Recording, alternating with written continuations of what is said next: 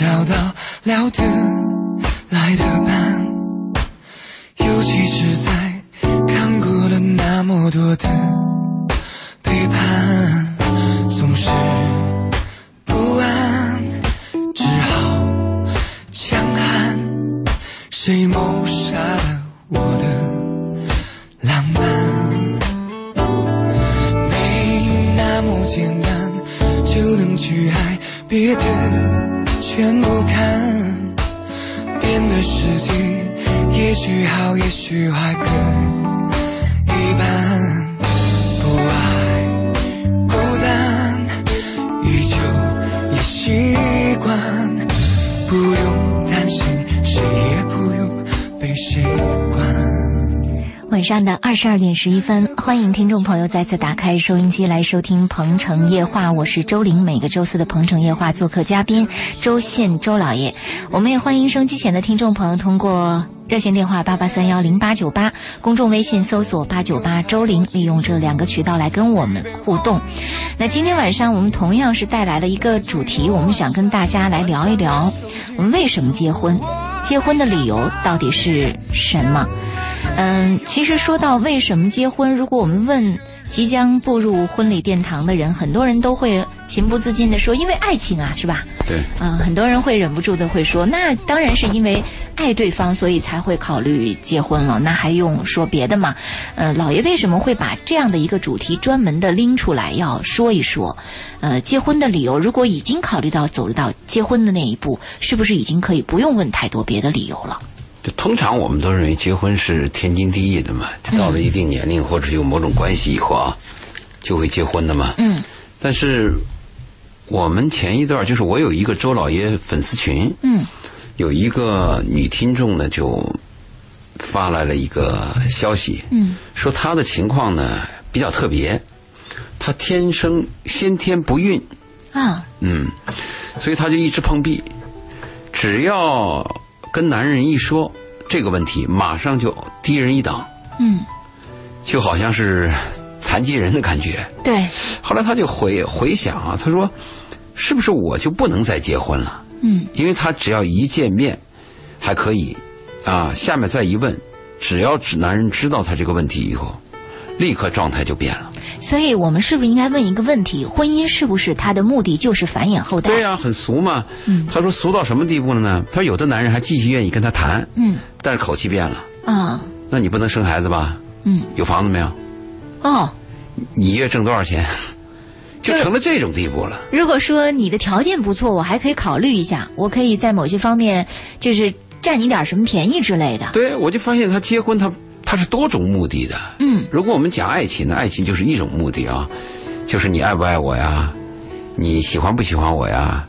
但是我们发现结婚的时候啊，婚姻的目的啊，各种各种各样的，嗯，都是觉得好像与与与与我们从小受的教育啊，嗯，就是有区别。那他那个问题在在我们那个圈儿里边还讨论过嘛？嗯，讨论了很久，大家这个出主意，那个出主意。呃，我们这个女同胞也很悲催，她说有人跟她建议啊，就你去啊啊，就是你去做慈善吧，啊，啊，你反正这辈子也也不行了，也没希望了，是这个意思吗？啊对，最后就给人感觉到你不能生孩子，你就别 结婚。啊，你就彻底断了这个结婚的念头和念想了。对，但是他说我不结婚嘛，可是呢，有些男人还愿意泡我，还愿意跟我结婚，嗯愿意跟我结婚的条件就问我你有没钱，啊你有没房，就是你方面这个婚姻的问题啊、搞得我们很很很麻烦。就婚姻似乎已经变成了某些人拥有一张长期饭票的捷径，嗯或者说是呃繁育后代的一个途径，已经不像我们当初想象的那么单纯。说因为我爱你，我愿意永远和你在一起，通过一纸婚书把我们俩的关系长久的确定下来，跟这个好像越来越远了。过去可能婚姻还单单纯一些对，好像就是为了繁衍嘛，嗯，对吧？你这个生孩子，你要问这个老人的话，你要去问这个，问你的爷爷奶奶，爷爷奶奶一定会很奇怪的嘛。嗯，爷爷奶奶说这个为什么要结婚？这是问题 吗？没不结婚怎么有你呢？对呀、这 就这个老祖宗都是这 样，猪狗猫都要结婚的嘛，猪狗猫都要生崽儿的嘛。是，这个过去比较单纯，我们回忆了一下啊，我曾经也问过我父母，因为过去我也有一点儿对婚极端姻，，嗯，极端。我对婚姻比较看淡，啊、甚甚至看差。嗯，我对这个生孩子呢也感觉比较悲哀，因为繁殖一个生命啊，他来到这个世界，他的未来怎么样？他愿意来吗？这都是有时候你想想想不通的问题。嗯，所以我也问过我我爸我妈，我爸我妈回答非常坚决，结婚就是天经地义的。嗯，嗯，不结婚怎么行？不结婚你就是变态，啊你就是异类。哪一家孩子不结婚呢？哎好像是啊，父母都会这么来对我反想。正我爸我妈那么说的。嗯你后来再往下延续，延续到我这一辈儿，有些年轻人问我啊、嗯，结包婚到底为了啥？对他反过来问我，我没有像我爷爷那样回答啊，猪狗猫都会要结婚的，我也不会跟我爸呃像我爸我妈那样去说啊，你不结婚怎么就是异类啊？或哎，者是像变我态妈她说的意思就是说，你不结婚，等你老了可怎么办？哎对谁跟你在一他起，可谁能陪想到的你？是孤独，对对、嗯啊、就是比较实用的嘛，比较孤独，怕怕怕孤独，因为人生，人生最可怕的不是死亡，真是孤独。嗯现在年轻人如果问我的话，有时候我可以唱点高调，就是男女相爱嘛，有了爱情就要结婚嘛，一见钟情、白头到老是我们所有人的梦想嘛。嗯，你不结婚怎么白头到老呢？是。哎，但有人可以回答，我爱情我也可以白头，我不我对非要那张纸吗？对，我不要那纸婚书，我就一直这样在一起也挺好的。现在有很多年轻人也选择了这种方式。对，嗯，有时候我们也我也反问过一些，就是结婚这个问题，我也问过一些九零后。九零后、八零后还好像还还还还靠点谱，到了九零后呢，九零后啊，现在这情况就就乱了。嗯，因为现在是多元价值观嘛，就是我们过去那种单一的、统一的东西啊，基本上是没有了。嗯哼，你说现在我们有一种共同的价值观吗？很少。过去说，呃，男主外，女主内啊，一家之主就是男人，这种价值观，你现在敢说吗？你说了以后，马上很多女的喷你。男女平等。对啊，男女平等，现在女人都系男人脖子上了。嗯。而且社会呢进步很快，经济发展也很快嘛，大数据、互联网把我们那个地球啊都变成了地球村嘛。是，所以各种文化它是相互影响的。那九零后的状态啊，现在的状态是什么呢？有丁克，嗯，那来我们那个红酒屋不止一对儿啊，嗯，就丁克， 我已经也快盯了。丁克对。但有些人丁克是因为工作忙或者因为什么问题，他是被丁克；嗯，有些人就小小的，他就丁了。就是说我也没什么负担压力，我我不我不愿意要孩子我就不想要孩子，我我享受觉得人生挺好的。对对，嗯那现在还有很多什么性伙伴啊、闺蜜啊、单亲妈呀、嗯，对吧？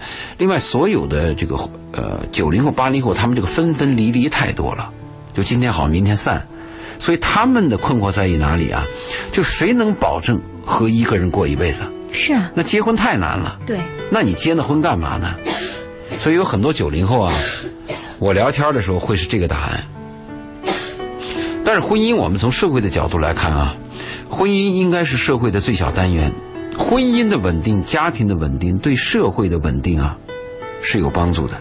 它对人的一个人的这个健康心理也是有帮助的。对你对会我发现，没有婚姻的这种人，他长期下去，人与人之间的关系啊，他在处理的时候，没有在婚姻当中的人对会那么的自如。你说的是这个状态。对假设我们改变一种价值观，嗯假设啊，我们回到母系社会，嗯，那是什么情况？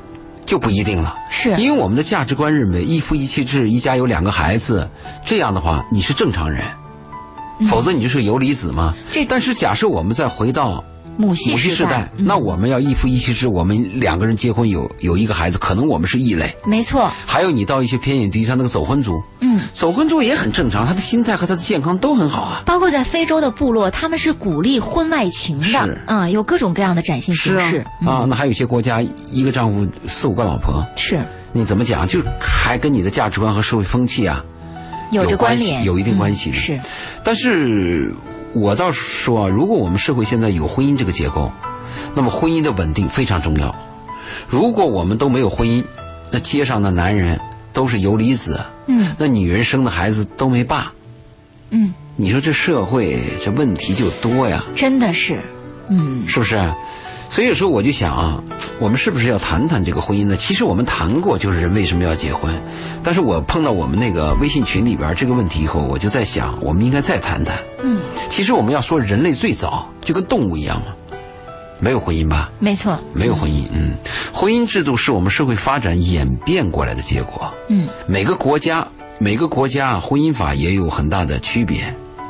今后的婚姻到底什么样，我们很难肯定。你看美国，美国去年已经出现了一种情况，就是没有注册的 family 和那个注册的 family 啊，基本上是 fifty fifty 了，五十五十。这个。这个说明了，就是很多的美国人已经不再选择变用化了家庭来这种单元来组成这种传统的哎，不情感模式，还不是这样，美国还承认家庭单元啊，只是他不注册。啊？他不注册，对，美国承认两种，呃你一种是事实婚姻，对一种是有注册的这种婚姻。对你像你去加拿大一些地方，如果你跟一个女人同居八个月以上，你可能就要负一定责任了。嗯，他有这样的规定，他保护，保护你们这种关系，也保护弱者嘛。嗯，所以你看，美国第一第一年出现这样情况，今后中国会怎么样？全世界会怎么样？婚姻到底朝哪个方向走，我们很难预料。所以我们呢，有时候想想，我们应该聊聊这个话题，特么特别是跟年轻人谈谈，我们为什么要结婚呢？结婚理由是什么？结婚有意义吗？不结可以吗？对那有些年轻人就谈不结啊，还有些人啊，就那剩男剩女，越剩啊，那个倔劲儿越强，是不是？年轻的时候你碰到一个小女孩儿啊，二十一二岁，你跟她聊聊，你说说她，你要注意啊，要找个男人呐、要成家，她似乎还能听进去。嗯，你到三十郎当这种女人，你跟她说试试看，你说你要找个男人要成个家，我啊绝不将就，对对， 呃肯定会有这种表现。难缠啊啊，，对我我婚姻我这个物质上也不靠男的啊，我对很多方面不靠男的，那我必须要找一个我感觉好的，我认为行的，侃侃而谈。对，嗯，如果我们再多说两句以后呢，没准不欢而散。是是会这样，所以我们要谈谈那个就是结婚的理由，跟大家聊一聊、啊。如果听众有什么建议，有嗯或什么者有说法，嗯什么想法啊，我们也欢迎您通过我们的热线电话八八三幺零八九八，还有公众微信搜索八九八周玲来跟我们聊一聊啊，利用这两个方式跟我们来说一说您心里怎么想、怎么看的。嗯，大多数我觉得年轻的朋友在我们的公众微信平台上所表现出来的这个问题，主要是我想找到我想找的那个人，但一直找不到。嗯，所以到最后是被动的、被迫的、被压力之下而选择的婚姻，是很多人会是这样子的。嗯哎，对，婚姻的确是比较无奈的。婚姻说我们百分之百的两个人都喜欢的很少。嗯，婚姻大部分情况是，哎，男方认定这个女人，女人有点被动，或者女方呢很看好男方，男方呢也觉得无所谓。一般来讲，婚姻大部分是有这么一种状态，爱情不是。爱情两个人一旦一点燃了以后，那就是你爱我一尺，我爱你一丈，啊疯了。所以婚姻呢，就是有这个情况。你想找到你理想的人，在一生当中几乎不可能。嗯，但是找到一个适合结婚的人，其实有，啊、但你不喜欢。是啊，嗯，你所说的适合结婚的，嗯，很多人他会在想说，我心里边的感情没有被点燃，我又怎么敢跟这个人能够一下子走一辈子呢？这太可怕对，了。这是个关键的问题。嗯，你像你感情要点燃，等你点燃以后，不是烧死自己，就是烧死对方。 是，你看看我们过去呢，结婚嗯，就不认识嘛。掀开盖头，啊，我我在农村待过嘛，嗯，就是文革时候，我爸把我送农村去了嘛。那农村的时候，我们就看那个结婚很热闹啊，就能吃吃到一顿那个肉啊，就跟在屁股后面跑啊。嗯你看看那个媒婆来了以后，也要吃顿什么那个面，嗯，那那那那情况，那就是给你一说这个女人，你看一眼嗯就可以了，那很远的村儿了啊，就接了。对他什么都不了解，是啊，什么那都不也清楚嗯那，那不也过了吗？可您总这么说，我估计年轻人很难接纳的。年轻人就说那个时候就是因为呃落后啊，不够先进啊。对现在我们应该是为自己的婚姻感情自主了呀，嗯才应该好好去寻找啊。自从《小二和结婚》这个电影演了以后，自主了以后，离婚率就上升了， 嗯，对吧但是很多人就会说，那为什么离婚？因为过不好，过不下去。如果将就，不是更难受、嗯那更我痛就要苦反吗？问，哎，那我就要反问，有很多过不好、很难过下去的人，在危难关头咬了牙坚持下去，最后过得很好的也很多，你怎么给我解释？嗯人那大家就会说，人各有志，各有各的选择各有吧各。的命。对，各有各的命。对，嗯年轻人现在可能就是像你说的这样，我应该有点爱情，我应该有点感觉，我再结婚。过去已经被淘汰，他会这样讲。对啊，但是起码我们要告诉年轻人啊，这个婚姻和爱情的确是有区别的呀。如果这个概念他接受，嗯，那么他说的概念我就接受。就说过去东西淘汰了，这个我就接受。如果他认为爱情和婚姻是统一的，过去是淘汰了，那我就很难接受。哎，老爷，关于这个问题，我想问问您，您在年轻的时候会把爱情和婚姻有做区分吗？还是在没有没有区分？所以才栽跟头嘛，所以才久病成良医嘛。是啊，所以年轻人他是一样的，您知道吗？ 年那轻我人年的轻态时候度没有周老爷说嘛，现在有周老爷 说嘛。但是年轻人的态度是，我不，我就不信那个邪，我得自个儿以身试法，我得去试验一下我的人生，我走一遍以后，我才能够回过头来说，我能够接纳周老爷说的话。您知道您现在在节目里说的这句话，什么样的人能够接纳？栽了跟头，走没过已错经老了回不了头的人才听能听懂。是，包括那些受过伤的、受过很重伤的人，反反复复跌了跟头的人，回过头来说：“哎呀，当初怎么就没有您这样的人出是现在身边，说这样的话呢？”没错，你说的对啊，现在没有经历过那些的人，他不能够理解，也不能够接受。没，错嘛，只有病人才对医生感兴趣嘛。 是。可是很多人他就在想说，那个病了以后才会说，我健康的时候怎么没人说？嗯但针对你对那个健康的人说，我们要注意这个健康，应该注意怎么防范的时候，没人关注你说的这体个检话。是，可能我们的节目对有一种人有好处，就是你刚刚发生一点病，嗯刚刚有病，这个病在初期，嗯，刚好在初期的时候听到了我们的谈话，这个可能会有点帮助。您是帮他遏制住了这个病情的恶化，但是也会难免发生另外一种情况，这个人好了，伤疤忘了疼。有可能，而且我们甚至还没有能力帮他遏制住的病情变化。嗯啊、我们可能只能给他提供一个另外一个思考的角度，嗯，或者在过激的时候啊，他能够相对冷静一点，嗯。这个可能比较好。你比如说，一个人爱的特别疯的时候，我们会告诉他，给他你泼悠着点冷水啊悠着点儿。 嗯，那有些人在婚姻边缘的时候，恨不得把对方就呃就扔到沟里去。嗯，那我们告诉他，你是不是三思而后行？嗯，我们可能会起到这个作用。是，对吧？这是我们做节目的一个呃初衷。嗯，至于年轻人，还有一些人愿不愿意听，那是你的事儿了。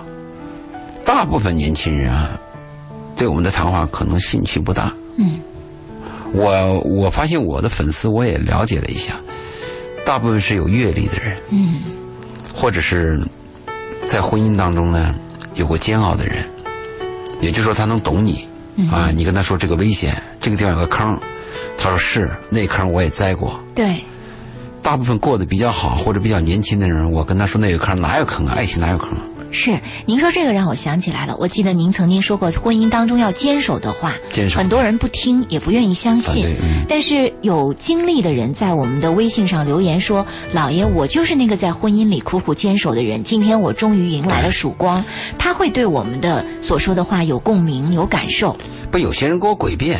嗯他说：“你看，我什么那那个那个什么，这个这个、这个丈夫每天赌博，或者怎么他打我，我坚守什么？我说的坚守是在一种正常状态下，你不要给我讲极端的嘛。对，起码对方是个善良的人，嗯，起起码对方没有伤害你，只是你们之间有隔阂。我说的坚守是这个嘛？没错，好，时间关系，这一时段我们先说到这儿啊，在下一时段回来，我们继续来跟大家聊我们为什么结婚，结婚是为了啥？稍后的时间，欢迎继续关注本期的《鹏城夜话》，等会儿见。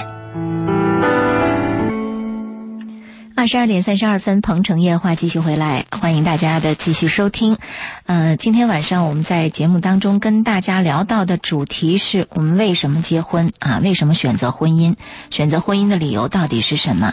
也欢迎收机前的听众朋友通过热线电话八八三幺零八九八，公众微信搜索八九八周玲，利用这两个方式来跟我们互动，说一说您现在在哪个方向正在徘徊着呢？您对婚姻的态度是什么？您为什么会选择婚姻？还是说因为大家都选啊？就像老爷刚才说的，这个社社会的传统价值观啊，逼迫着我们必须要走这么一条路。呃，也欢迎您来说一说啊，您现在的情况是怎么样一个情况？我们看到公众微信平台上有一位听众朋友的留言，他说每个周四都在坚守。呃，收音机前收听你们两位的主持，呃，今天听你们在聊到婚姻啊、我不禁非常的感慨。对于我来说，已经三十二岁的我还是单身，嗯，在深圳这座城市，也许像我这样的大龄女人还蛮多的，但是我是因为在第一段爱情当中受了伤啊、开始寻找第二段爱情的时候，却发现很难。走到我身边的男人来来回回，我却真的不知道哪一个才是我值得托付终身的。也许今天的女人都已经不再用托付终身这个词儿了。我现在其实挺迷茫的。对于像我这样的女人来说，到底什么才是结婚的理由呢？以前听周老爷说，女人到了一定年龄要考虑结婚，就应该考虑要一个孩子。我不想，我不想让自己的婚姻只变成一个繁育后代的借口。我仍然希望我找的这个男人，他配做我孩子的父亲，同时也能够在我需要的时候，值得在我的身边。啊，这里边强调了配做孩子的父配亲做，嗯对，嗯。他说托付终身啊，我们应该这样回答：没有可以推托付终身的人。这话太让人我能肯定，没有呢可以肯定托付终身的。啊、我把这几句话连起来说，你想的逻辑是对的。嗯，没有可以肯定托付终身的人，因为所有都是变数嘛。是我跟很多这个大龄女人有过一个建议，我的建议什么呢？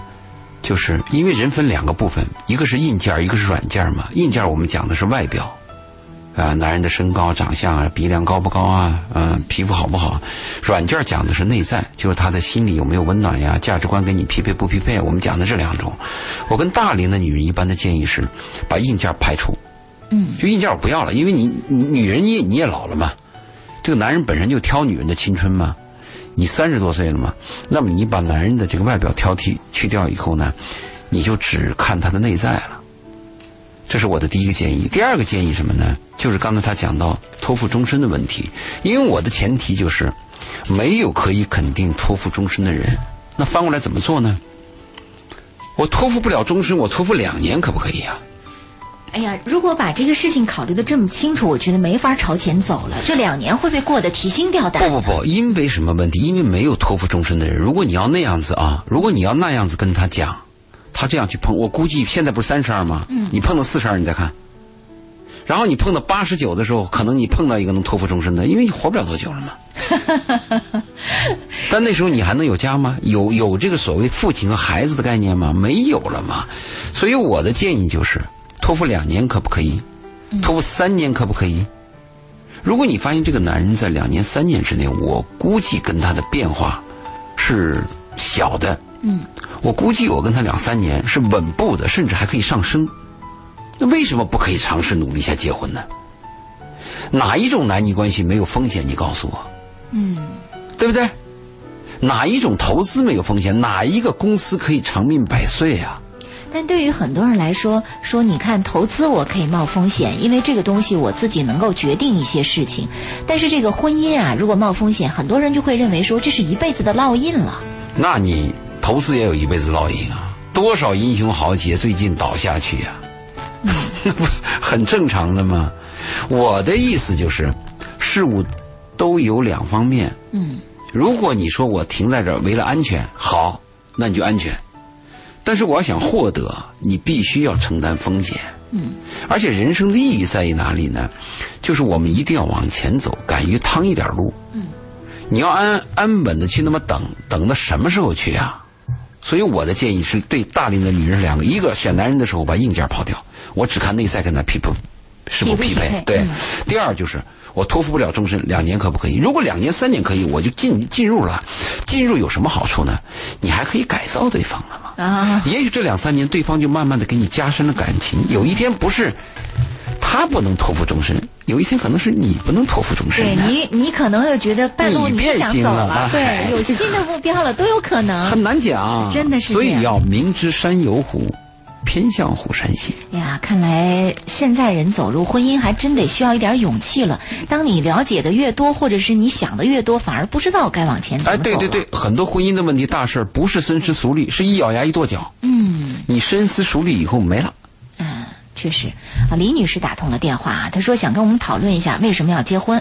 我们来请进她，李女士，欢迎你。哎，你好，周老爷好，主持人好啊。你好好，嗯你好。嗯，我是听到了一个，我就是有点自己的想不，法。首先是要问你，你结婚了没有？呃，我结婚了，我是呃结过几次？我我结婚一次。啊？结了多我久不？结了多我久？不，我现在都五十岁了。啊，那你啊这那你值得一谈。嗯，那您说一 说，您你说是一说。过来人，对，对，我是从我的感觉中，我有点自己的想法，还有我的父母啊，嗯呃，他们之间的这个关系，我是有自己的一些看法，我想跟你咱们沟通一下、啊。对，咱们也跟听众说一说。您说。嗯是，我说为什么也要结婚呢？呃，我觉得，我觉得啥，年轻的时候吧，两个人呢，呃，谁离开谁都能过。就像咱们形简单的形容形容一下吧，嗯这年轻的时候，男不管是男方和女方嘛，都是胳膊两个胳膊都是健健全的。明白，你说老了要依赖，我哎明白，你的随意思。随着年龄的增长呢，咱们就说男左女右吧啊，嗯男的呢慢慢的就会变成左胳膊了，嗯女的慢慢的就会变成右胳膊了。我说的意思就剩下左胳膊和右胳膊了。那么这个爱情呢，呃这个在生活中呢，你年轻时候结婚，慢慢随着年龄的增长，随着生活中的点点滴滴，那么这个爱情呢，变成了最后了就变成了亲情了。最后变成了就是左胳膊和右胳膊了，就像咱们说是，哎，就是左手手握和右手，嗯，哎，对，真的左手和右手了，就见不变得成又离不得，明白？啊，嗯谁也离不开谁了。如果说你没有前面的几十年，积淀和历史，嗯，对这个这这个生活的这个点点滴滴的沉淀，那么你到最后了，何谈亲情了，是吧？何怎么能变成自己的左胳膊右胳膊了？那么到老了以后，那么你你人呢，随着年龄增长，我就形简单的就形象的就说，你就变成一个胳膊了。如果是你都变成独立，都成了一个胳膊了，那么如果你靠一个胳膊生活呢，你是不是自己都很艰难呢？如果你有两个胳膊，多少年的生活成你两个左胳膊右胳膊都很健全，那么你是不是自己的生活是很幸福的？嗯，是吧？如果咱们最简单的说，有的人呢把爱情不当回事，那我呃我找找完了再离，离完了再找，是吧？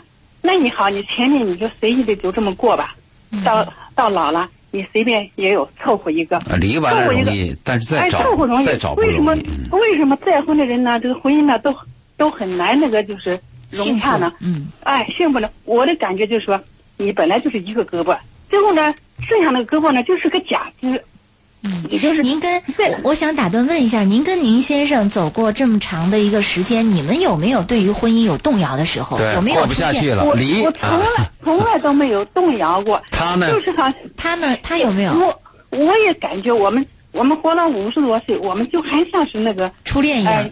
哎对初恋一样，谁都离不开谁。嗯太羡慕了，啊，什么时候见面呢，都是都是很亲的那种，都是很就是还是那种就像初恋的那有种感觉有几个孩子，有几个孩子一个孩子啊？明白， 那太我幸们福那个了。年代都是一个孩子啊。嗯呃，你我那们意思是初恋吗？你跟你这个丈夫是初初恋吗？，恋是初恋。大学初恋，小学初恋，一见钟情，呃，白头大到大老。学大学毕业分了一个单位认识的。哎呦啊，太幸福了！简直像童话般的这个爱情婚姻童话般哈，啊确这实个啊让人很羡慕这，但这是有一个问题嗯了，啊。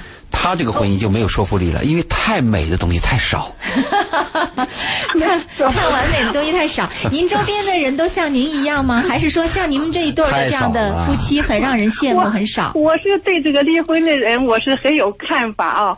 我就想着，如果他们是再婚了以后呢，老是生活不幸福，我老觉得一个胳膊就是配一个假肢，假肢一个，哎呀不行，再换一个假肢。那么永远这个假肢和你那个自身的左胳膊右胳膊是很难那个相比的，是不是啊？嗯没有我原是配好啊，您是这个概哎，对念。，但是你在生活当中，你发现就是像你这样的好的家庭啊，嗯比例是多呢还是少呢？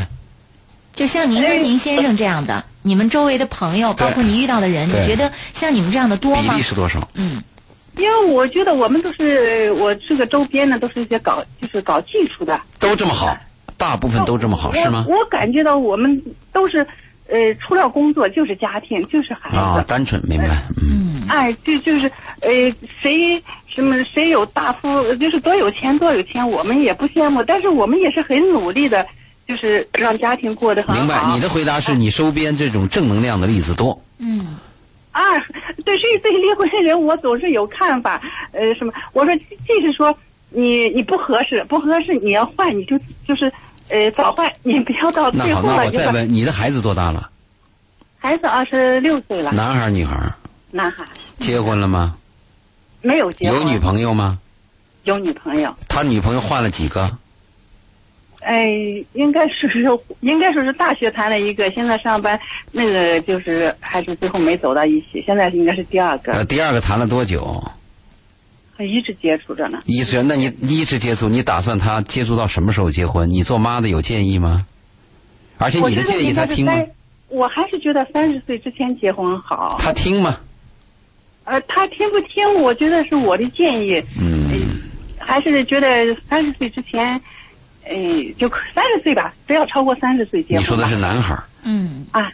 男孩儿，嗯，好 的，谢谢您参与我们的节目，跟我们聊了这么多你，是正能量，啊我们我是们我们需要你这样的听众打来电 话，我们也希望周因为围现多在一些，嗯嗯，多一可些能像我您一我样的，不会表述，啊，但你是说我的挺好，说的挺我好这的，嗯。呃 意思就是还是结婚了，实际是为以后老了着想吧，因为你没有一天的沉淀，你老了以后，你随便就配个假指，你怎么都不会幸福对的，对，是吧？嗯，是好，好谢吧谢您的电话参与，非常感谢林好女嘞士，谢好，谢谢谢啊您好，嗯这个听众讲的非常朴素，嗯，呃，但是他讲的非常实用，是，我们会感到有点儿实用性，但是婚姻就是这么实用。是很多人他呃，包你括老了怎么办？不止有 不止一次，很多人会问那种单身的人：“你老了怎么办对我妈妈就是当时就是这么来逼问我的啊你老当怎我么办啊单身的时候，她就是说、你老了以后怎么？”你办？妈妈应该这样说：“你看我的女儿这么好，嗯，你不结婚，那多遗憾呐！”她没有这么说，啊，她这样说就好一些。 没有，我对她说就敷衍她，我说我找不着，那我妈就说不可能，嗯对，我女儿这这个么不可好，能这么啊优秀，怎么会找不着只呢？是这你她看不第二上句。啊，看不上。嗯 我弟弟后来就跳出来说：“妈，你不要逼我姐，实在是以后老了，我跟我姐我们住一起，嗯，那我你跟妈我媳妇儿你照妈顾，更糟糕了， 你你妈更担心 了。我跟我媳妇儿 来照那个照顾她，嗯，然后。”我妈当面没吭声，然后背后对我说：“说你弟呀、我都指望不上他，你觉得你还能指望上他吗？” 嗯没错啊，小伙子只是个勇气。对，这是我妈说的原话啊，嗯这个挺好玩的。嗯，所以突然今天做节目就想起当时的这个话 了。这确实是很多人想到了说，这个少实来用性嗯少年夫妻老来伴儿，想到了晚年之后有人在身边陪伴的这样的一个情况。刚才那个听众说的对，就是当一个人和另外一个人走过大半生以后啊，嗯你回过来看，你们的不离不弃啊，就是那种生活当中点点滴滴积累起来的。嗯，我们有很多老人啊，一脸皱纹，老头老太太在一起恩爱如初。如果你给他换个老太太呢，嗯，接受不了。是他习惯但了，为什么他喜欢这个满脸皱纹老太嗯太？就是因为他们有历史。对，他这个历史和他这个经历是其他人无法替代的。嗯，所以我就说，为什么我就说要早一点结婚，早一点谈恋爱。一个是你自己呢选择的机会多，还有一个是，如果你这个人，你比如说你和一个人从二十岁开始相爱，到了五十岁，他的感觉是一种吧；对。如果你和一个人从四十岁开始相爱到五十岁，又是另外一种吧。您说到这儿，我想起我有一个好朋友，前两天我们见面还在聊，他对我说起一个概念，他呢是嫁入到一个呃二婚的男人那里。嗯然后他体会到一个概念，感他就感慨，他说：“你知道吗？初婚和再婚的人的不一样心嗯心劲儿是不同的。他说：“我初婚，我对那个婚姻啊，充满着这种激情、美好和憧憧憬对憧憬二婚嘛，战战兢兢的，二婚他他他就那个劲儿他就不同对啊。他他说他说现在回回过头去想想说，哎呀，我当时是那么的傻，我对这个男人满腔的这种热情、托付、美好、憧憬。他说那现在他说我已经到了，因为他有离婚了嘛。他说现在我的心境，我现在是啊，他跟这个人有离婚了，明呃离婚了。哎，这有点失败。对，他说我现在是明白了说，他说的那个二婚确实有这样感觉。你注意这个男人啊，嗯男人第一次见到一个女人的时候有那种激情，嗯，哪怕被你骗，啊，愿意这个挺身而出，身上有一点什么东西，愿意全部嗯全给你。你嗯对，第二次再碰到女人就没这个劲儿了，是他说那个劲儿就不同了。对，就过了。就就他说那个男人就会变得现实的多嗯啊，就会比当初要现实的多。嗯但你这个，如果你这个朋友要跟我聊天，我会给他一个辅导。我的辅导是，你不能拿你这种爱情和你这种激情去衡量婚姻。嗯，你应该衡量这个男人能不能跟你过下去，而不是有没有趣。他婚最姻后是无趣的呀，是枯燥的呀。他最后已经上升到价值观的概念了。啊，如果价值观对立很糟糕，是，如果价值观对立，两个人都是文化人，另外呢，两个人经济上又有一定的自主能力，就是我可以依靠我自己就过，那价值观对立的这种家庭可能会崩。嗯价值观对立有一种情况下可以过下去，就是皇帝和皇妃嘛，嗯，对，对不对？皇帝和一种交皇换妃有什么价值观？就皇帝说了算嘛。没错，没错，啊，这里有另外一位朋友在公众微信平台上留言啊，直接告诉我说，请不要说出我的名字。呃，有时候打电话，我特别想说一下自己的情况，想想又不知道该怎么说。我的情况是我离过婚，有个女孩儿跟了前妻了。现在的情况是我和现在的老婆结婚五年了，有两个孩子。生老二的时候我是不愿意的，我现在就是觉得自己过得太累了。有时候觉得自己的心理都出了问题。我是做三班倒工作的，我觉得老婆比较懒，也不求进步，家里大小的事情基本都要我去做，在家做饭买菜都是我去做。有时候夜班累了，我回家真不想动，但是还是得做呀。家里的大事儿、小事儿，我老婆她都不管，反正就是一个字懒。我真的是太累太累了。安慰一下我吧，我还有很多事儿没有表达出来。我那们这位我我们就跟他表达一下吧。嗯，我们还回复到几期节目以前我们说过的一句话嘛，啊，我们的生活呢不一定是我们喜欢的，但一定是我们自己选择的。嗯，你活该。对这个老婆是你找的，而是啊二婚，嗯是啊，你自己干嘛呢？没有人拿枪逼着你吧？如果有一架机关枪架在你脖子上，你非娶这个女人，那我们就安慰安慰你，嗯，因为我们迫于无奈嘛。有有这有这个机关枪吗？如果没有，我们怎么安慰你呢？对啊呀、你自找的嘛。可怜之人必有可恨之处嘛。你也知道生一个孩子很累，你接着又生生了第二胎、第三胎，那你怪谁啊？确实是这样。嗯自己做的事儿自己要负责任，自己找着老婆，那个老婆开始就懒，你愿意伺候就伺候一辈子。嗯，你别当初为了一种什么新鲜，或者为了一种企图，或者为了某种性，你你你愿意给别人去去去去去做一些什么做饭呀、 什么倒水的事儿。现在你变了，那不合适的。嗯，除非你老婆当初对你有隐瞒，比如说刚开始你老婆装的很变勤变得俭很勤奋嗯啊，现在变得懒了，你被骗了，那我们要安排为你，就说明你呢识别能力差嘛，嗯太单纯了嗯对不对，太单纯了嘛 啊，有没有试婚嘛？ 真的是这样。哎呀，有时候没有办法，你会发现你的婚姻真的是，呃，可能是因为这个结婚以后所发生的这么多的事情，也对很多年轻人造成了一种影负响面。他会在想说，你看，你看，你们节目里说的这些婚姻都挺糟糕的，好不容易有一个正能量的，还是挺少的，还是那种两耳不闻窗外事，一心只关注自己技术活儿的技术家庭哈，没有那么多的花花心思的这些人，好像单纯一点儿，好像还挺好的。他说其他的。但凡有点别的，你看这婚姻都不怎么样啊，但都是会刚让人嗯觉得有很多问题存在。是负面效果。但是刚才那个妈妈最后有一句话，啊我要我要提醒她，如果她听节目的时候啊，我建议她的儿子还是要尽可能的早结婚。刚才那妈妈说了一句话啊，三十三十可以，呃，不着急，是不是有这个意思？嗯哼，说到了三十以前结就行了。其实这个这个概念啊，要要纠正一下。你别以为有些男人啊，年龄大一点儿，好像结婚晚一点儿无所谓啊，甚至我四十五十，我只要有钱我成，我找二十多也行，那两回事儿。如果你的孩子确认要和另外一个女孩，如果不换的话，就是她了，明天就结。可是有的呃妈妈会有一种担心，说认为我这儿子还不是特别成熟。老爷有没有发现？没有其实现成熟在的时候，你三十岁就能成熟吗？成熟跟年龄不成正比，成熟跟你的阅历、跟你的思考、跟你的教育成正比。嗯，那有些人小时候是是一个小糊涂蛋，老了是就是老糊涂蛋嘛，没没关系是 吧？跟没年关龄。系，真没关系，跟时间不成正比。如果跟时间成正比，那我们就告诉你，我们所有的老人都是智者。啊、但是你看我们老人的糊涂蛋有多少真是啊？老糊涂，老糊涂，讲的就是这个嘛。是， 我们说一下结婚它的最原始的那个理由吧。嗯，最原始的理由啊，实际上就是繁衍，嗯就是我们刚才说的生孩子、传宗接代。嗯、因为过去就讲不孝有三，无后为大，父母之命，媒妁之言嘛，对指腹为亲。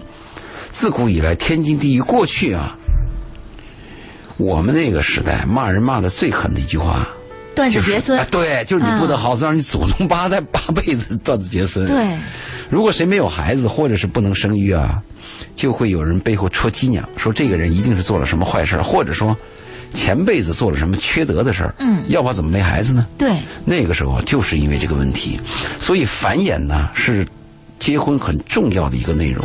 嗯，而且过去生孩子和结婚就是连在一起的，你不结婚你敢生孩子？对，你不结婚怎么生孩子呢？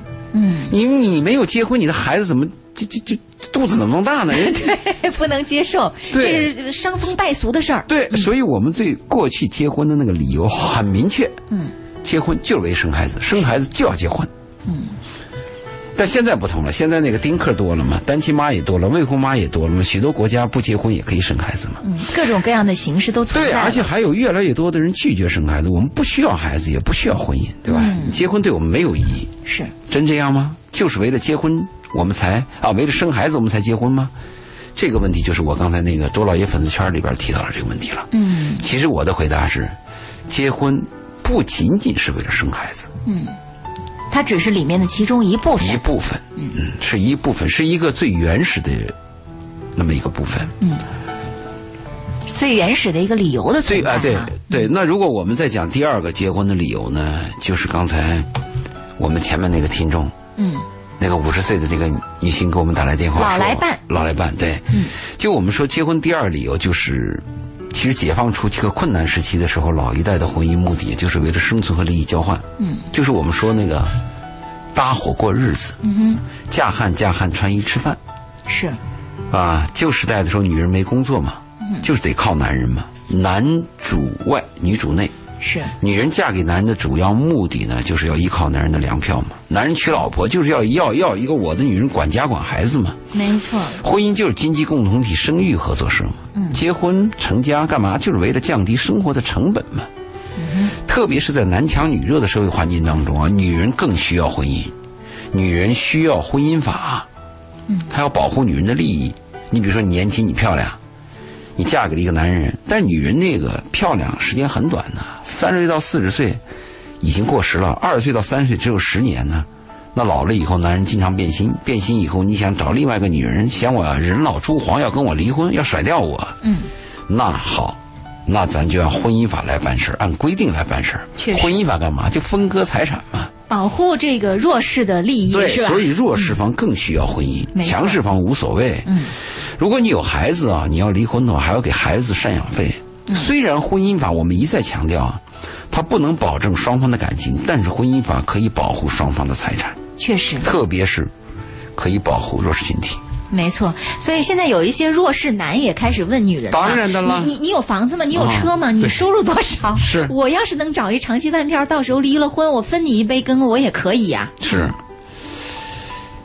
啊、你在那个中国电影当中，中国旧式电影当中，可以经常看到这样的镜头嘛？女人和男人上床以后，就会说：“我是你的人了，你嗯看着对办。”你要都有负责你看着办吧。啊，对，嗯就这个意思，我要对你负责。你占用了我的，你占有了我的身体，你要对得起我嘛？对你要给我利益嘛？是这个是很明显的。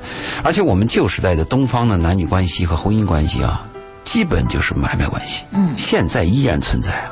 你现在去见个面，什么三金三银，嗯，是吧？对他他里边那个彩礼要的还挺多，据说现在农村的彩礼已经到了这个要花很高的价钱，甚至有的人借高利贷结婚啊。必须是啊！你像很贫贫很贫穷的地方，我们看到的报道，一个小伙子被骗婚，嗯花了十万块钱娶回去一个女人，两天就跑了。是，我今天看到的报道，今天看到的报道是中国平均结婚的一次办婚礼的，嗯不要说别的啊，就办婚礼的平均的费用是七万到八万，嗯，这个说的是平均的呀这。个七万到八万还算是少的啊，啊，嗯你在已经是深圳很的节七万八万是节个见省的面礼，可 能真的，这个掏不出手，而且对嗯拿不出手，就觉得寒酸啊。所以你看，这个结婚，直到今天我们看到的彩礼也好，摆喜酒花的钱也好，从某种意义上来说，它不就是一个条件的入门槛的交换嘛？对。但是现在啊，随着我们社会的进步和科技的高速发展，那个刀耕火种的年代过去了，就是靠肌肉、靠力量生存的时代也过去了。现在女人可以通过自己的大脑和智慧，女人可以通过自己的几个手指头敲击键盘，嗯就可能完成一件非常重要的工作。嗯，而且很多女人赚的比男人多。获取很有尊严的这样的一种价值的生活。对，嗯、那现在有的女人会这样说吗？我们不需要男人的粮票啊、啊、而且有更多的女人把男人赶出家门。呃，就像你说的这个，我就看到公众微信平台上有一位朋友，他不愿意说出他的名字，他说在听你们的节目，其实特别想问问周老爷。老爷，我们不是不想结婚，我们不是想当大龄剩女，请你告诉我们，我们到哪里去找稍微正常一点的男人？来，哎你他这个你这个女人说的太对了。我呢，讲课的时候经常跟女人这样谈，我说你们不要去看高富帅，不要去看钱，你们找一个有温暖、勤劳、勤奋、肯干的、老老实实的男人就行。然后女人马上就问我在哪，你给我找一个。然后那个他就说，他还没说完没有呢嘛啊说说老爷，你知道吗？我环顾了一圈儿，看起来稍微正常一点的男人都已经是别人的老公了，对，不正常的都剩下了。但是我也不想和这样的人在一起。挖过来他。说：“我实在没法在一起。” 好，这一时段我们先聊到这儿，啊下时段回来我们继续回到节目当中来跟大家聊聊一聊结婚的理由到底是什么，为什么会选择婚姻。稍后的时间里，欢迎继续关注《鹏城夜话》，等会儿见。鹏城夜话在整点新闻之后继续回来，欢迎大家的继续收听二十三点零六分，我们的节目来到最后一个时段。今天做客嘉宾周信周老爷，我们正在节目当中跟大家聊到的话题是为什么选择婚姻，结婚的理由到底是什么？我们欢迎听众朋友通过热线电话八八三幺零八九八，还有公众微信平台搜索八九八周玲，利用这两个渠道来跟我们互动。那么现在公众微信平台上的留言比较多，并不是每一个留言我们都会在节目当中啊播出的，因为有一些留言的，说实话这个质量并不是特别高哈、这个一个是表述的不是特别清楚，看了半天也不知道你在说什么；另外有一些表述的这个观点和内容也不太适合在我们的节目当中播出，所以有一些部分的留言我们是没有播出的，呃。很多听众朋友可能发现自己的留言没播出，不断的在刷屏，啊、没有必要刷屏，我都看到了啊。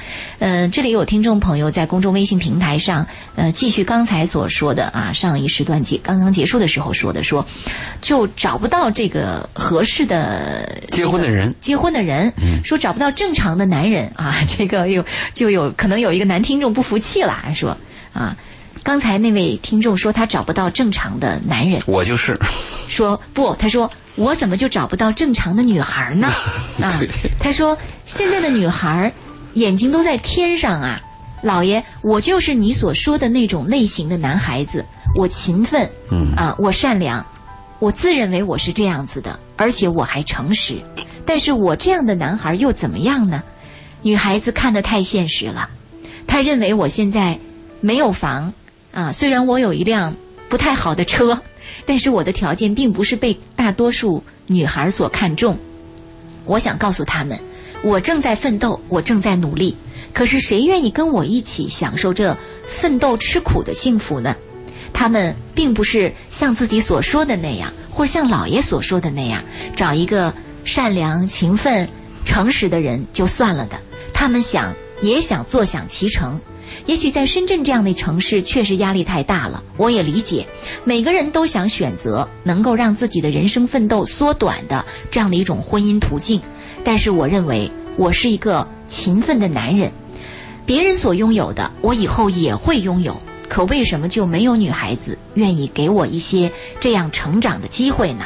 啊，这是这个男孩说的。这个男孩呢，呃，我回答他两个问题吧。第一个就是，如果你真是这样的男孩，像他自己说的勤奋、努力啊、诚实啊，如果真是这样的男孩，我希望你加我的微信。嗯，周老爷的微信是周信二零不，周老爷嗯周老爷二零一幺幺哎就是这个周老爷的全拼全拼，周老爷，啊你加我的微信，对，加他的微信。加我的微信，你告诉我，你还要注明，因为加我微信的人比较多嘛。对你要注明，你说我就是今天晚上那个节目当中自我介绍那个男孩。嗯，我可以把你介绍到我们的爱优婚恋网站。啊，我身边如果有人，我也可以给你介绍。嗯，这是我回答他第一个问题。第二个，他说了一个第二个问题，就是为什么没有一个女人愿意跟我一起享受这个奋斗的这奋个斗幸福吃的过？苦的幸福啊，他这样写了一个。哎我告诉你，没有女孩愿意跟你去享受这种奋斗吃苦的阶段。嗯，如果有一个女孩愿意跟你这样的话，她不是一不是享受这个奋斗吃苦，嗯，她是喜欢你，她认了。嗯，哪一个人愿意去奋斗？哪一个人愿意去吃苦呢？嗯啊，奋斗可能还愿意，但吃苦大家不愿意。嗯哼，对吧？所以你要明确。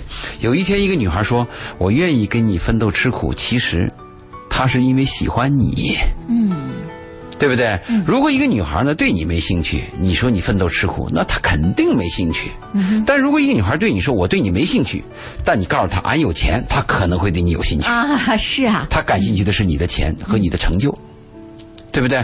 所以我们要分清一下。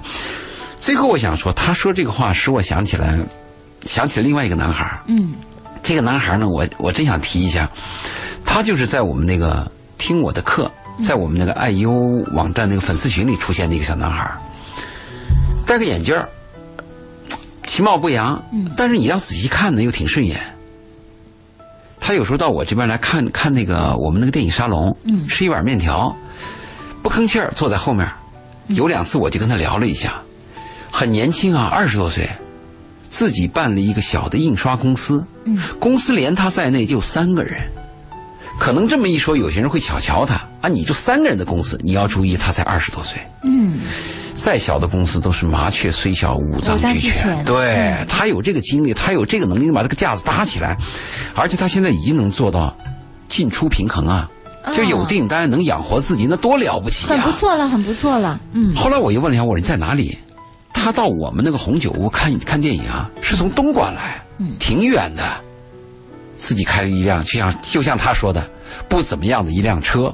嗯像这种男孩，在我的眼里啊，都是了不起的男孩。嗯哼，我我我我就给这个男孩介绍了个女孩，哎，我就喜欢他，但后来有点看错看错眼了，那个女的比他大。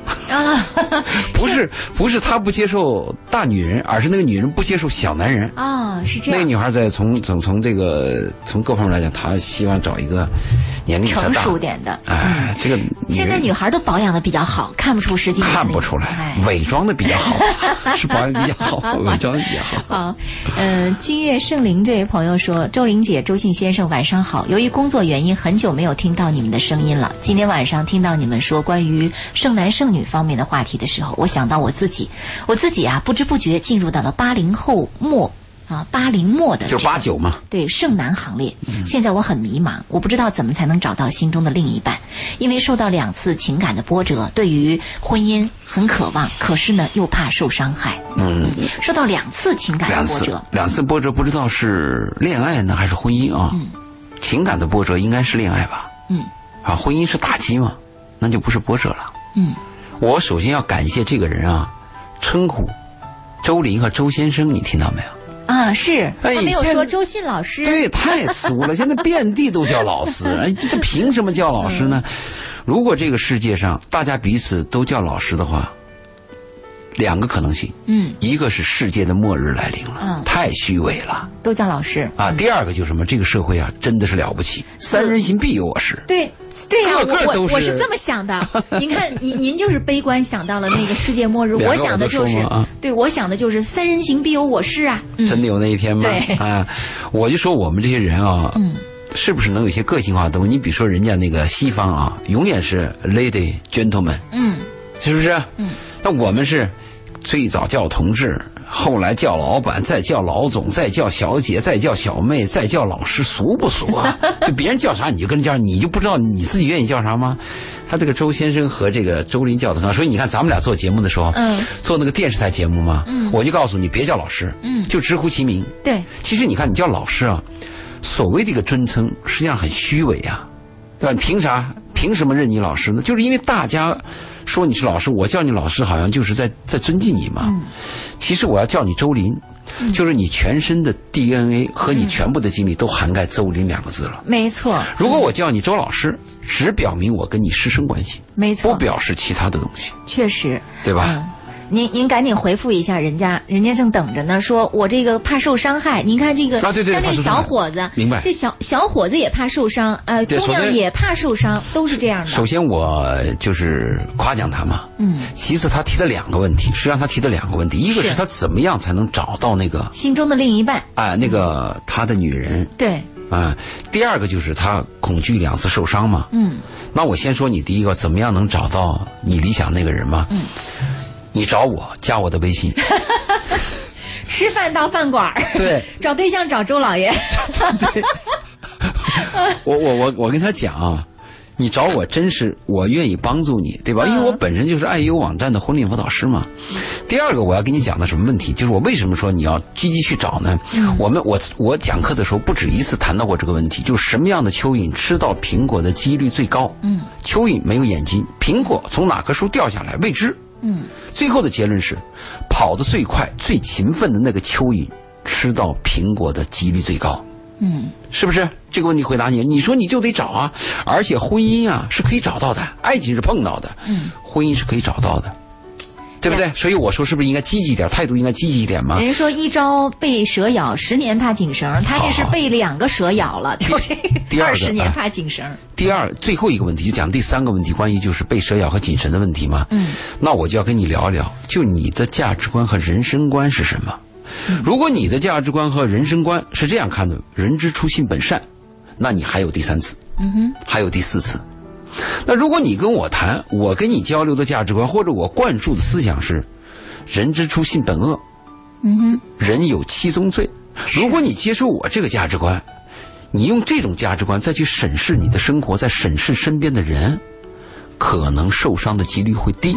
就是我们有句话这样说的，在资本主义国家，见到一个陌生人，首先假设他是一个坏人，嗯，是这么一个概 念。对对，现在是不分哪个社会，你看到一个人都要提防假设三他分。是坏人哎嗯你像我们的许爱国，我那哥们儿，嗯在华城游泳，他在那游，他游泳特别好，哦健将。嗯如果不是万科每年请一些什么外边的人、外请的人，嗯，他就是第一名、第二名。哦你别看那么大年纪了，哇对不这么厉害对？啊六十岁啊，那专业 的，脱了衣服，你看那肌肉丝儿 棒得很，每天练呢。嗯他在那游泳游得很漂亮嘛，嗯就有个小女孩在旁边看，嗯看了好半天，最后呢，这小女孩就游到他旁边了，嗯说：“这个爷爷，你能教我一下吗嗯？”哎，学过就教了她，教了教，哎，就很很愉快嘛。嗯。结尾的时候，女孩说一句话：“她爷爷，我看你是个好人呐。”哎，这学过怪了，那那我怎么不是个好人呢？嗯那女孩说：“我爸说了，出家门就没好人。”啊，社会到 这一步，你们糟糕的很吗？所以我就讲，你这个男孩讲到第三个问题的时候，就是你看待事物、看待人，嗯，还有看待人性，你的价值观是什么？如果你要认为“人之初，性本善”这个逻辑啊，很多问题解释不通，你会碰 壁的。哎呀，我们这男孩儿这个整个的这个教育被颠覆了。嗯小的时候都是人之初性本善，结果终于长大受到两次情感挫折，听了我们的节目之后，周老爷一席话颠覆了你的所有的这个教育的观。我先我教育先观我了先这样讲，嗯人之初性本恶，但是不等于人没有美好的。嗯，而且我在谈这个话题的时候，不止一次跟很多人展开辩论。嗯，很多人都说人之初性本善，我就问他怎么性本善，你跟我讲。怎么证明？对，怎么证明？他说：“你看小孩嘛，从来不会去什么去杀人呀，也不会算计你啊什么。”我就问他：“你怎么知道小孩不会算计？只是他的算计方法弱，是对不对？小孩动了个心眼儿，耍点花招，说点小骗术都有的呀。怎么会没有？我觉得我两岁的小侄子就知道怎么算计我了。，嗯对，要点糖啊，或者什么的，达到自己目的呀，装这这什么装个病都有的嘛。那后来我的对手呢就反问我：“那周老爷，那你说你的证据什么？人之初性本恶，那你举出你的证据。”那我就举出我的证据，我说你可以做一个试验。嗯，一岁左右的男孩儿女孩儿，你去扔一块巧克力，如果这个巧克力他喜欢吃，味道非常好，所有的小孩百分之百是紧紧的攥在自己手里，绝不会给你。绝不会给别人。嗯，好，那有些人就提出了一个反对议论，周老爷，那孔融让梨怎么讲？嗯，后来我就问他，孔融多大？你先告诉我。孔融是五七岁对，七岁的孩子，你知道不知道？七岁的孩子啊，已经会接受教育了，嗯，可以有伪装的东西了，对，对不对？嗯，而且我的反驳理论是这样子的。我说，你知道不知道？孔融让梨不是天性啊，嗯，它是后天教出来的，没错怎么教呢？嗯，孔融啊，你给哥哥姐姐让一下梨吧，这样的话，哥哥姐姐会喜欢你，而且哥哥姐姐还会给你更大的梨，嗯，这是利益交换呐、没错，所以这个辩论我们一直在持续，但是我坚持人之初性本恶，但是不等于人没有美好。人有善良的东西，但是人的本性天性啊，是为自己的。哎，好，这是我们这位朋友跟您这么讲了之后，不知道你对爱情、寻找爱情的这个态度，寻找婚姻的态度，不能叫寻找爱情。爱情是哎碰到啊，的对了，，寻找婚姻的态度会不会比以前稍微勇敢一点儿，更有方向一点儿啊？老爷说让您加他的微信，直接给您这个介绍到爱优网给站，你支招嗯跟您支招儿啊，让您知道给下一你步指一该条怎么光明的路。该怎么走。我只能支招，指一条光明的路。但是他的要求是什么？周老嗯爷，你别给我支招，你也别给我指那光明路，你把一个我的女人给我领过来。 直接告诉我就是他了，嗯，啊不但就是他，还要这个女人还承认我，啊这太难了，这多简单的事 儿啊！太难了啊！好，我们这还有一位朋友的微信，呃老爷是不是还有什么要讲？这这微信我们接着要念下去吗？我们如果微信有价值，我们就回答。其实我们要讲的很多，嗯其实我们刚才讲结果呢，就只讲到第二条，第二条还没讲完嘛，是就是关于粮票的问题嘛。对。但如果听众有微信，我们尊重跟听众交流的机会。嗯，好，我们这位朋友叫本本啊，他没有说不念他的微信名，我就念了。怎么叫个本本呢？本分的本，不知道为什么叫但本是本，你要你要念不好，念到四声不就成笨笨了吗？我还是认识的， 本本区的区分的开啊。本本说，他说我身高不高啊，我只有一米六五，呃，可能因为身高的原因，一直也没有找到适合适的对象。对，对于我来说，我把婚姻已经看得很实在了，呃，不会像一般的人会想到说一定要爱得天崩地裂。这或许是因为我在感情上一直受挫吧，由于身高的问题。我就想问，像我这种矮个子的男人，是不是确实不会被女孩青睐，或者我就只能找比我更矮一点的女孩？我曾经也试过跟比我更矮的女孩去相亲，但人家好像也对我不感兴趣。我在想，也许像我这样的确实没戏了。嗯，从那个动物的繁衍的生物本能来讲，这个女性也希望找高大的男人嘛，男人希望找那种滋润、身材比较好、有养育能力的嘛，这是所有繁衍动物的本能嘛，它自然法则就是被淘汰，嗯，或者被优化。首先就从身高和这个动物的这个外形来讲，它处于劣势。嗯，那好，我的硬件处于劣势，我的软件怎么样？那拿破仑不是也很矮吗？对，对不对？征服全世界啊，约瑟芬对他爱的要死要活的，对陪呀他殉情。嗯对啊，还有那个美国那个著名电影演员演那个《龙兄鼠弟》那个矮矮的那个男的，嗯，好家伙，那身边那老婆青春靓丽啊，啊，是，那个、就是那个矮的已经到了畸形的程度对了。嗯，因为女人是征服男人、征服世界，男人是征服世界、征服女人。嗯，那马云也很丑 啊，啊， 是不是？ 是，嗯，所以你看你怎么解、怎么讲这个问题嘛？冯小刚也不漂亮啊，对。对不对？嗯但你是怎么你讲说啊？有几个马云，有几个冯小刚，有几个你所说那样的男人？别说是他们那种身材的男人，身材伟岸的男人能像他们一样也不多。所以大部分呢，可能有的矮个子男人，他的平常就是表现的工作和各方面可能都挺平常的。对，是不多，所以我给他讲这个例子，就如果你的外在不行，你想赢得女人，那就是你的内在、你的能力了。如果没有，那就最糟糕了，因为我们分四种男人嘛。第一等的男人是靠个人的魅力征服女人，就是我不需要出钱，嗯，我也不需要显赫什么样，我个人就有魅力，我往那一坐，女人就爱我，我一说话，我一做事儿，我的品行，女人就赞赏，嗯，这是第一流的女人嘛。第二流的女人靠什么呢？啊，第二流的男人嘛，男人哎，第二流男人靠什么呢？靠你的成功和你的金钱嘛，嗯，就是我有权利、有能力，我征服世界嘛，女人就看你强大嘛。第三种男人靠什么呢？就靠那小骗骗、小混混嘛，啊，说好话、哄哄你啊，靠这个招嘛。那第四等男人就最低劣了，靠拳头嘛，嗯，靠武力、靠征服嘛。是，就你看你属于哪一个层面？像你这种层面，最后只有一个办法。如果讲的实际一点啊，回老家去，回老家，拿钱娶亲吗？拿钱买吗？哎呀，你要知道，他说他找了一个比他还矮的女人。你别看女人比你矮，女人比你矮，她也定那一盯着那一米七的。嗯，你一米六五嘛，嗯，是不是？那你要讲俗一点，我不知道在电台跟你说的话合适不合适。你要讲出路的话，婚姻关系、买卖关系在在农村有的，你可以买到的嘛。嗯，多出点钱，多赚赚赚点钱，找一个穷家的女孩儿跟她过日子，说好啊，把你领到深圳，你可得当心点儿啊。啊、好，本本又回复了，本本为自己说，他说我的收入还不错哦。对呀、我给他嗯建议就这个呀。他说我的收入还不 错，工作条件也挺好的，啊就是身高差了点儿。啊就是身高差了点儿，那差的不是一点儿吧？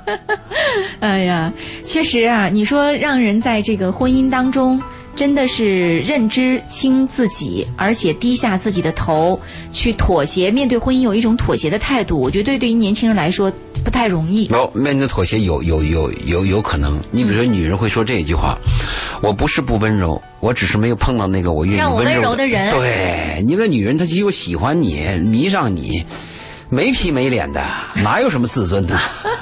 是不是？如果一个男人爱上一个女人，那也无所谓啊，多花钱就多花钱啦，怎么样？对不对？忍忍气就忍忍气啦。就是你碰到那个人可能很重要。如果你碰到你一个不喜欢的人，那你就没什么妥协嘛，本来就不想干嘛，对不对？话说回来，问题是有些人碰到一个可以嫁的人确实不容易，嗯、尤其是在深圳这座城市啊，周围的很多朋友都在提到一个概念说，怎么就那么难呢？对找一个可以嫁的人，嗯或者说找一个可以娶的人，怎么那么不容易？为什么找一个嫁和娶的人难，是有两个原因造成的。嗯一个就是什么呢？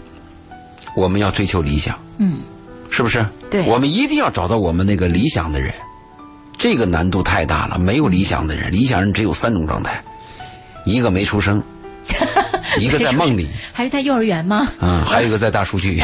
在大数据，对对，你说大数据这个我同意大数据能找到理想的嗯人，没错一定没能错找到，而且是是嗯非常理想的人。很吻合，对，没有任何人能替能替代大数据里边那个以后会有一个人出现，就是承载了大数据的机器人儿。机器人赫尔嗯， 对，赫尔，赫尔啊，他应该是可以取代的啊。是吧？这个是你不可能。第二个难度在哪里呢？就是我们想做一个，就是终身肯定的事儿，嗯这个是不可能的。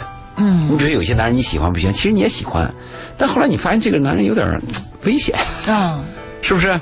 那有些男人看这女人喜欢不喜欢也喜欢，但是考虑这过日子又不回事儿。啊，驾驭不了。对，所以我们讲的这是第二个问题吧，就永恒的东西、长期的东西比较难吧。嗯第第一个讲的理想，第二讲永恒的比较难，第三个实际上还有个问题，嗯，面面俱到，做不到，对，面面俱到，没有十全十美。没，有。你比如说，咱们翻过来讲，你比如刚才我们讲那个一米六五那个男孩，嗯，说我只要找个女人就行，嗯，找不到吗？一定能找到，只要找个女人，只要找个女人什么条件呢？长相不计较，嗯年龄不计较，身高不计较，什么都不要，只要是女人，这就可以找到。就你女的的条件越单女纯越的好找。单的活的， 对，那你像有些女孩讲，我想找个有钱的，嗯我只要有钱，一定能找到，确实。上亿上千万但你就可是以你找会到发。现它有附带的条件，对有了这样还要对，别嗯这就样是。我谈的第三个问题，面面俱到嘛。你说有些男孩讲，我就要找个漂亮的，没问题，你一定能找到。但是嗯问题他又加了一条件，他说这个人得懂点事儿吧，嗯，啊，这个人是得得大专以上学历吧，嗯你试试看，没了。是马上就切断了所很以我多就回的。答他，为什么说找到一个婚姻很难？他肯定是第一个理想是没有的，你别嗯拿理想套；第二个永恒是没有的；第三个面面俱到是没有。你把这三个剥离以后，你看能不能找到？你可以找到了。好啊，今天老爷的一番言论，可能又打消了很多人心目中的理想化的有东西。些人明天就领结 婚证了，但同时也这个给了很多人的勇气。我们说有的时候真实并不是像我们想象的，呃，那么漂亮哈。真实有的时候是丑陋的。哎呦，生活是千疮百孔啊！等你对走过一生，你就回过头你去看吧，跟猪一样的人生但是这样的人生 还是有意义。对有意你义。真的是找到一个女人和一个男人像猪和猫一样的爱着对方，那太幸福了。嗯好，但愿你能获得像不要像人和人那样学，哎呀，猪和猪那样学。获得老爷说的这种爱情 哈，啊这种感情。哦我们今天的鹏城夜话就到这儿，感谢各位的收听，下期好，节目拜再会拜。。嗯。即使